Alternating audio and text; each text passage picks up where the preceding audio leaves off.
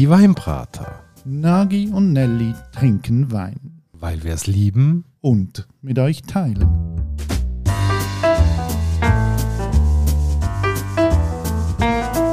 Hoi Nagi. Janelli und hallo liebe Hörerinnen und Hörer zu einer weiteren Folge von Die Weinbrater. Und schon in unserer letzten Folge haben wir es ja kurz angekündigt. Wir machen jetzt die zweite Folge zu einem Schweizer Wein. Und jetzt in einem Kanton, wo haben wir herausgefunden, zwar weinmässig gross ist, aber nicht so bekannt, lustigerweise.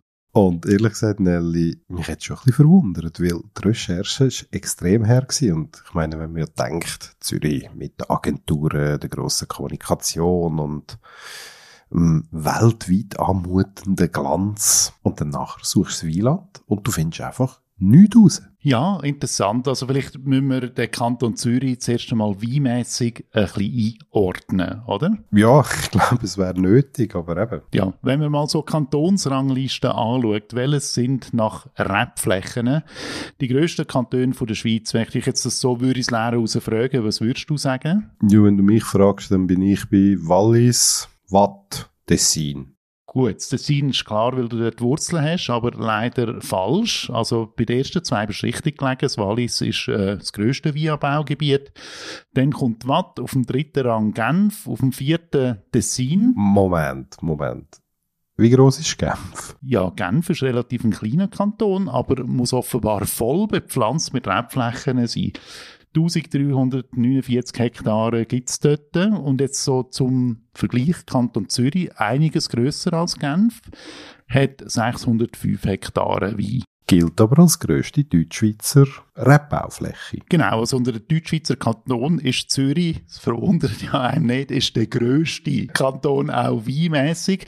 Und ja, doch verwunderlich. Also wenn ich an Deutschschweizer Wein denke, dann denke ich immer zuerst mal an Graubünden. Und Graubünden ist aber ein recht kleines Weinanbaugebiet. 49 Hektare Rebfläche, so auf dem 15. Rang schweizweit. Also renommémäßig einiges grösser als Zürich, aber so anbauflächenmäßig einiges kleiner. Und jetzt ist ein die Frage, ja, woher kommt denn das? Wieso hat man Zürich nicht so auf dem Radar? Wie gesagt, wir haben ja probiert zu recherchieren.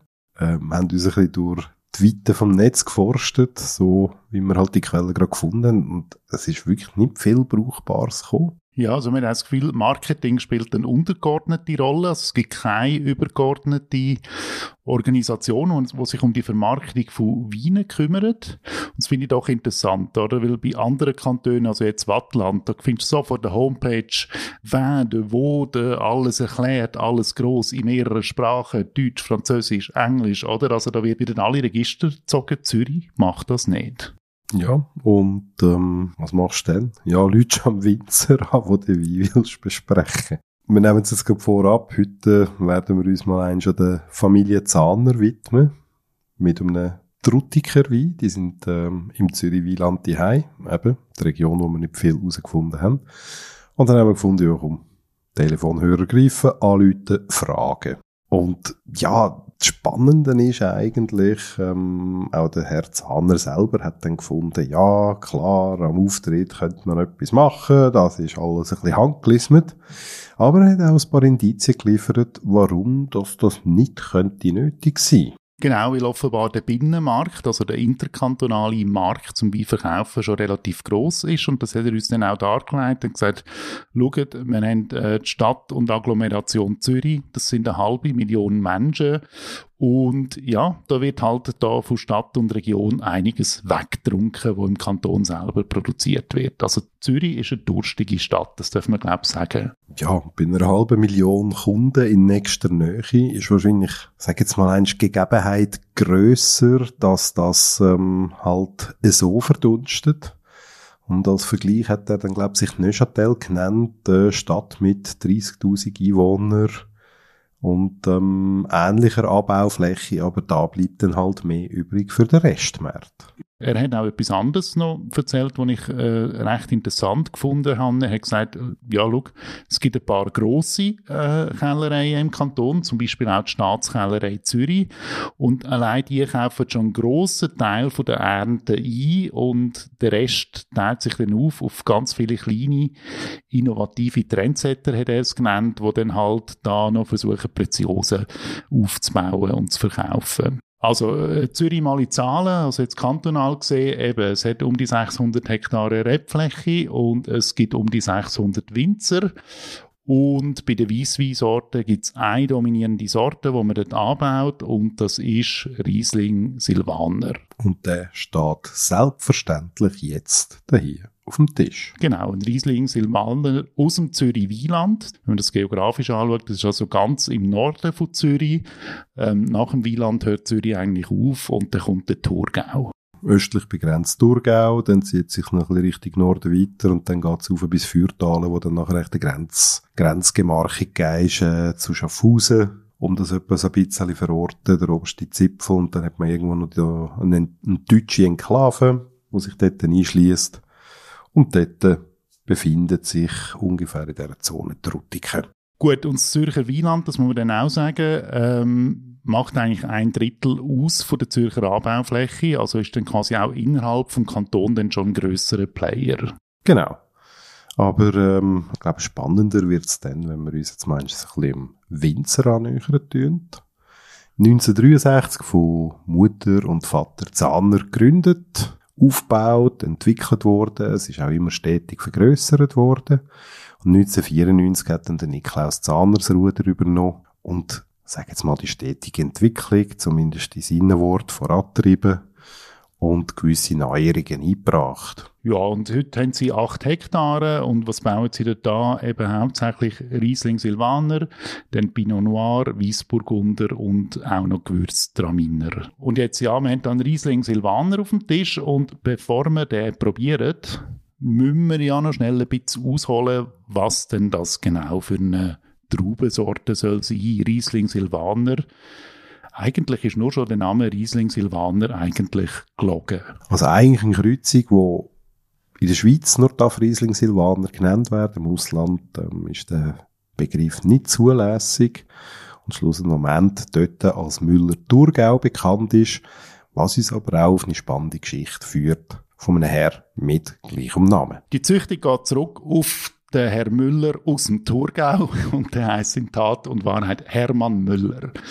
Und der Hermann Müller, der hat 1882 ähm, eine Kreuzung versucht und aus seiner Sicht hat er zwei Traubensorten gekreuzt, nämlich Riesling mit Silvaner gemacht, hat er das an der Deutschen Forschungsanstalt für Wein in Geisenheim.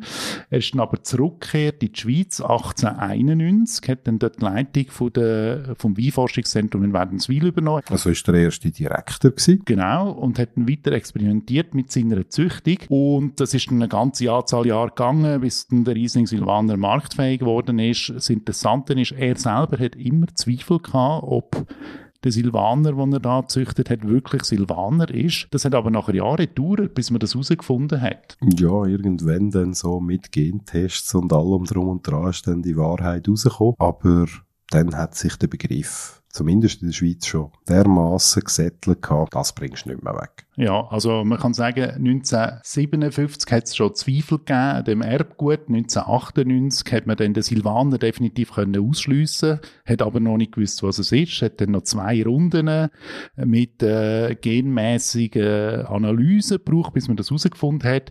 Und dann hat man dann herausgefunden, okay, das ist nicht Silvaner, sondern das ist Madeleine Royal und das wiederum ist eine Traubensorte, die hat ihre Wurzeln irgendwo zwischen Pinot und Trollinger. So, also Müller-Thurgau wäre die korrekte Bezeichnung, aber in der Schweiz ist Riesling Silvaner weiterhin verbreitet und so ist auch der angeschrieben, wo wir auf dem Tisch haben. Genau. Und ein Blick auf die Etikette lohnt sich in dem Fall, weil es ist höchst eigenständig, höchst spannend anzuschauen. Nelly? Ja, ich würde ihm gerade mal äh, einen Preis vergeben, nämlich den Preis für eine der schönsten Etiketten, die wir je bei den Weinbrater besprochen haben. Es ist einfach schön gemacht. Also rundum hat es Weinreben, die die Etikette einrahmen Und dann unten hat es ein Bild, so grafisch gezeichnet, wo man die Weinberge sieht. Man sieht das Dorf, Truttiken im Hintergrund.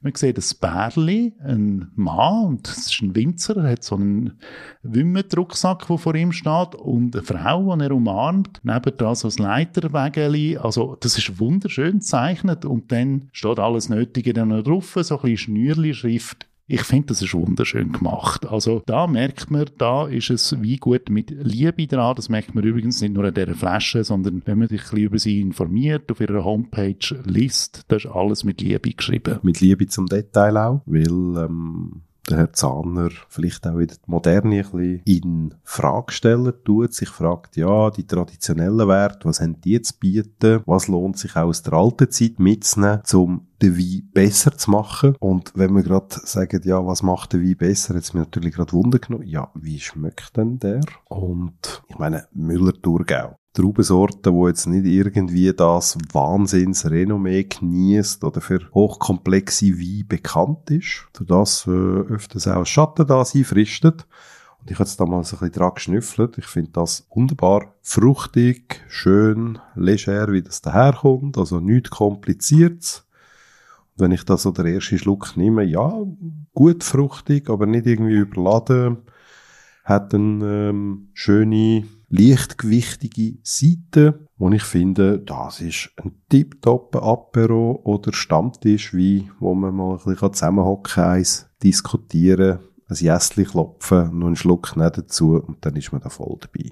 Ja, unterstütze ich voll. Also ich würde auch sagen, es ist jetzt nicht ein überkomplexer Wein, aber in seiner ganzen Einfachheit entfaltet der gleich ähm, etwas sehr Schönes, hat eben gewisse ähm, Fruchtigkeit und wenn ich jetzt noch schnell auf den Preis schaue, ähm, dort kommt dann schon ein bisschen bei mir, da kostet die Flasche 12 Franken. Und für 12 Franken so einen Wein als Gegenwert haben, muss ich sagen, also das ist viel mehr als fair, das ist sogar hoch anständig. Ich glaube aber eben, das ist möglich mit so einer Sorte, wo halt wirklich auch für das gezüchtet worden ist. Und es ist aber schön zu sehen, dass man ein Weisswein wenn man jetzt nicht gerade irgendwie die Vorstellung hat, man muss das super komplexe oder ähm, super ausbaute Ferrari-Modell im Glas haben, sich durchaus einen Genuss kann geben, wo dann auch mal eins die einfachen Seiten vom Leben wunderbar unterstreichen kann. Dürfen wir aber gut auftun, wenn man einfach einmal einen Abend ähm, ein bisschen sitzt, etwas liest, etwas trinken will, dann geht das super. Und kann man aber auch gut vorstellen, dass der auch zu gewissen Sachen zum Essen gut passt. Ich kann mir wunderbarstens dort einen Teller voll Spargel dazu vorstellen, vielleicht noch ein Omelette dazu. Sachen, die nicht zu stark überwürzt sind, wo aber so gewisse Bitterstoffe haben und dann die Süße von dem Wein auch wieder aufnehmen, so dass sich das gegenseitig puffern tut, das wäre toll. Wunderbar, ähm, man kann das auch gut kühl trinken im Sommer. Das ist eine sehr vielseitige Flasche, wo man ohne Bedenken kann auftun, wo man jedem kann zumuten, ohne dass man jetzt halt gerade der allerletzte Freudenschrei äh, wegen der Größe vom Wein muss erwarten, aber es ist etwas, wo wunderbar unterstreichen kann. So, und wo kommt man rüber? Man kann beim Winzer bestellen, man kann natürlich auch einfach ins Zürcher Wieland fahren, ist ja eine wunderschöne Gegend. Ähm, wenn man dort so durch Dörfli fährt, bin dort auch schon unterwegs gewesen, jetzt überall so die Riegelhäuser und so. Also, es ist nicht so, wie man sich Zürich klassisch vorstellt, finde ich, oder? Das ist wirklich ein Reis wert, es ist auch nicht so weit. Und ich nehme jetzt nebst dem schönen Riesling Silvaner doch noch auch die Erkenntnis mit, okay, in Zürich, die machen zwar nicht viel Weinmarketing, aber es ist weinmässig durchaus eine Region, wo ich noch ein bisschen genauer erforschen weil ich das Gefühl habe, da gibt es noch einiges abzuholen, weinmässig. Und das wäre es für heute. Wenn ihr Lust habt, hören wir uns in 14 Tagen wieder. Bis dorthin, machen ein paar schöne Flaschen auf. Wir hören uns wieder. Bis dann. Ciao zusammen und tschüss, Nagi. Ciao, Nelly.